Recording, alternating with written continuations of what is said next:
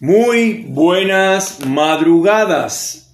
Señoras y señores, acá estamos de nuevo, después de 24 horas, casi 48 horas, en las cuales no salió el programa Salvador de Noche, segunda temporada.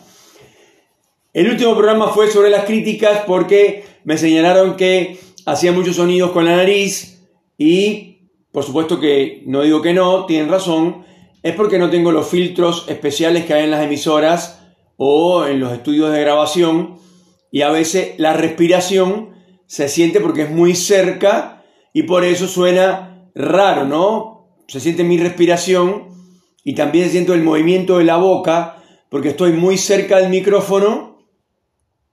Para eso, para evitar eso, tendría que hacer alguna inversión, estoy que hablarlo con mi productor, eh, para esto, poner un micrófono de corbata que le llaman y bueno, eso sí que evitaría eso o algún filtro, pero los filtros eh, son para micrófonos profesionales, no para una aplicación como esta llamada Anchor en español, Anchor.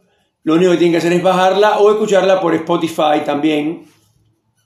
Como mucha gente hace, también lo subo a Facebook, el programa. Y bueno, estamos como siempre en Cipolletti, en la Patagonia Argentina. Hay muchísimo aire hoy, toda la madrugada con viento, un viento frío, obviamente. Todavía en la... ¿Ven? Ahí se, escuchó el sonido eh, de la respiración. Es normal, digamos. Pero igual, reconozco que, puede llegar a ser molesto eh, escuchar todo el tiempo el sonido del movimiento de los labios y la respiración, producto de que el micrófono obviamente está frente a mí, pero a una distancia eh, muy cercana, por, por tanto voy a tratar de ponerlo un poco más lejos, pero la calidad del sonido de la voz no va a ser el mismo.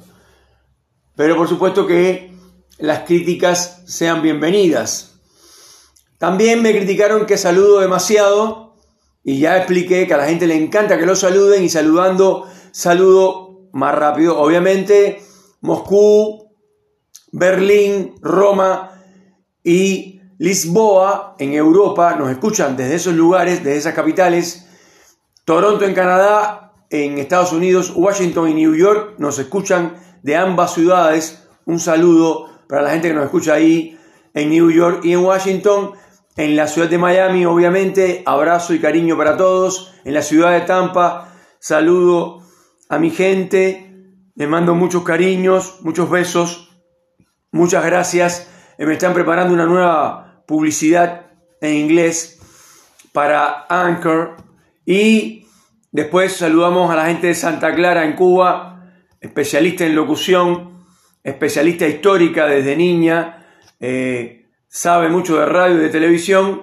Y yo le mando mi programa a veces, otras veces lo escucha, imagino, por otras vías.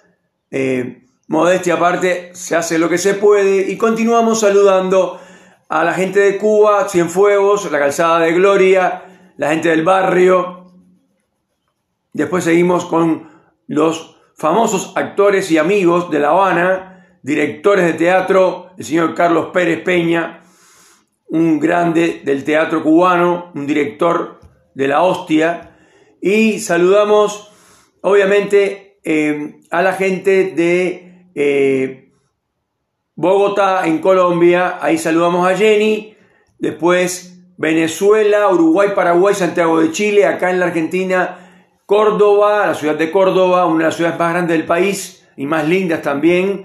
Em, Buenos Aires y acá la capital de la Patagonia, por supuesto Neuquén, que cada día nos escucha más gente. En Cipoletti, Angélica Domínguez, asesora del programa, y a Karina de Ferri, amiga de toda la vida. Después saludamos a la gente de Fernández Oro, el gran cacho, que escucha el programa, eh, escucha, o sea, hace un histórico del programa, está escuchando toda la primera parte eh, de la primera etapa y por supuesto la segunda etapa eh, también y se bajó la aplicación que no la tenía. yo a mí me faltó decir que podía escucharla por Spotify o por Facebook pero bueno, y por supuesto a Tony. Tony con con, ese humor que tiene, ¿viste? Espectacular. Eh, uno entra a, a, su, a su transporte público, a su colectivo, a su eh, ómnibus, que es el nombre original, y ya él te llena de, saludos. ¿Cómo estás, Salvador? Buen día, que Dios te bendiga. Nada, una cosa espectacular. Em, qué grande, nada de chistes, nada de, cosas esto, típicas, ¿no? Como por ejemplo, eh, algún que otro chiste. ¿Qué pasa que no te gusta el fútbol, boludo? Eh, esas cosas de Cacho también, oh, es divino, divino, Cacho divino. Eh, me dan con un palo. Pero bueno, es lo que hay. Son los amigos del transporte público, que son amigos especiales. Yo también les doy, y hay que reconocerlo, a nuestro amigo Kim Jong-il, el dictador coreano. Vamos a seguir con nuestro programa, en este caso sugerido por el productor. El productor, el señor Don Diebre, eh, sugirió un, tema muy interesante Maradona en Cuba, historia eh, de una chica de 16 años de Matanza. Matanza es una ciudad que queda eh, hacia la parte, digamos, occidental de Cuba, al lado de La Habana, para decirlo de alguna manera, es la provincia que viene a continuación, Pinar del Río, La Habana, Matanza, después viene Santa Clara, Cienfuegos, que ya saludé, Santi Espíritus, Camagüey, y la parte oriental que tiene a Holguín, Guantánamo, de ahí viene la canción Guajira Guantanamera, y ahí está la base naval de Guantánamo de los Estados Unidos, donde están presos la mayor parte de los terroristas. Em, eh, los tienen ahí, en, una cárcel especial que hay en la base naval de Guantánamo.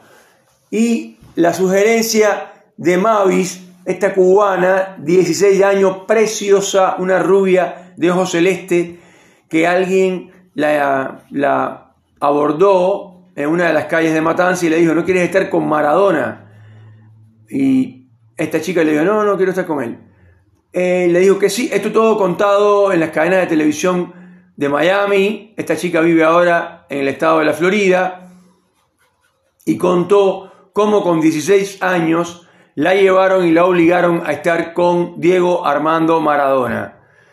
Entonces, para toda la gente que son fanáticos del futbolista, créanme que no tanto de la persona, porque desastre, esta historia andaba con una chica de 16 años, una niña, y la obligaron a estar con Maradona, pero no solamente la obligaron a eso, sino también la obligaron a consumir drogas y a consumir alcohol.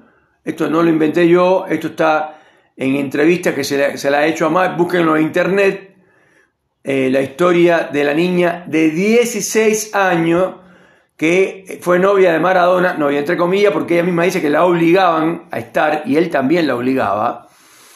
Entonces, es sabido, quizás no para los argentinos, pero para los cubanos sí, que cuando Diego Armando Maradona estuvo en Cuba, eh, le facilitaron, no es que le quitaron, o sea, él fue para curarse de la adicción, pero lo que hicieron fue eh, sumarle, no sé si tres o cuatro adicciones más, porque además tenía la amistad de un presidente, que no es presidente, sino comandante en jefe, como todos los dictadores, Fidel Castro Ruz, el hermano de Raúl Castro Ruz y de Ramón Castro Ruz. Entonces, este, además con su hermana, que ahora no me acuerdo el nombre, que vive en Miami, no sé si ya murió, y su madre, que se mudaron, eh, ambas se fueron a vivir a Miami eh, en cuanto triunfó la revolución el primero del 59. Este muchacho llamado Fidel Castro, muy buena gente por cierto, era amigo personal de Maradona, lo iba a ver a la clínica y cuando se dio Fidel hacía unas, y cuando estaba Fidel también, hacía unas festicholas totales, entre las cuales estaba incluida Mavis, esta cubana de 16 años.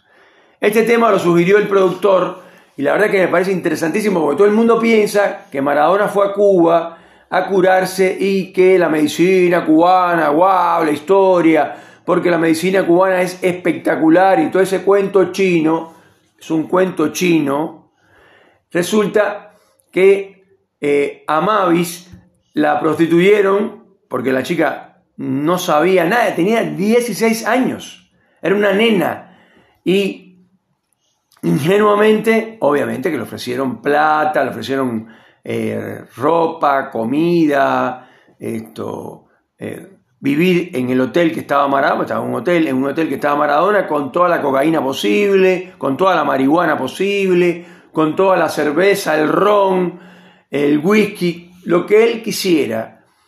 Entonces, realmente este hombre eh, fue víctima de su propia educación, un hombre con poca visión, sí, sí, sí, muy bueno el fútbol, todo lo que ustedes quieran, pero hay muchos futbolistas que ustedes conocen de ahora y de antes, porque no, no todos los futbolistas que, estaban en el equipo de Maradona eran todos drogadictos, eran todos así mujeriegos, eran todos esto, tipos que hablaban de política sin saber y no todos eran amigos de dictadores.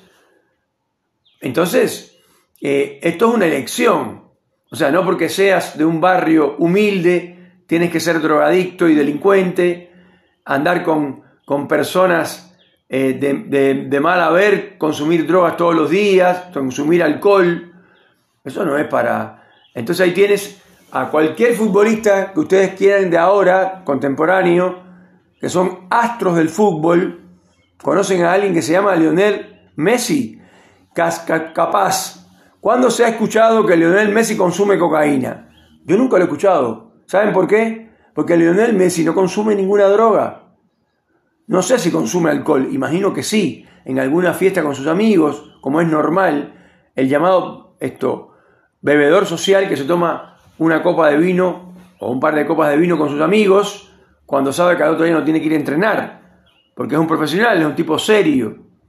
Entonces, para ser futbolista, para ser famoso, para ser astro del fútbol, no necesariamente hay que decir todas las boludeces y todo, la tenés acá, eh, tocámela, te la tenés adentro, ¿qué te pasa? Y pelotudo, y todas esas cosas, todas esas malas palabras, todas esas groserías, toda esa mala educación.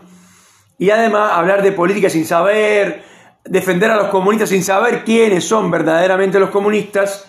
Fíjense qué buenos amigos eran de los comunistas cubanos, que mira lo que hicieron profundizaron eh, su adicción y esto le permitieron que anduviera con una niña de 16 años. Señoras y señores, esto fue Salvador de Noche, segunda temporada.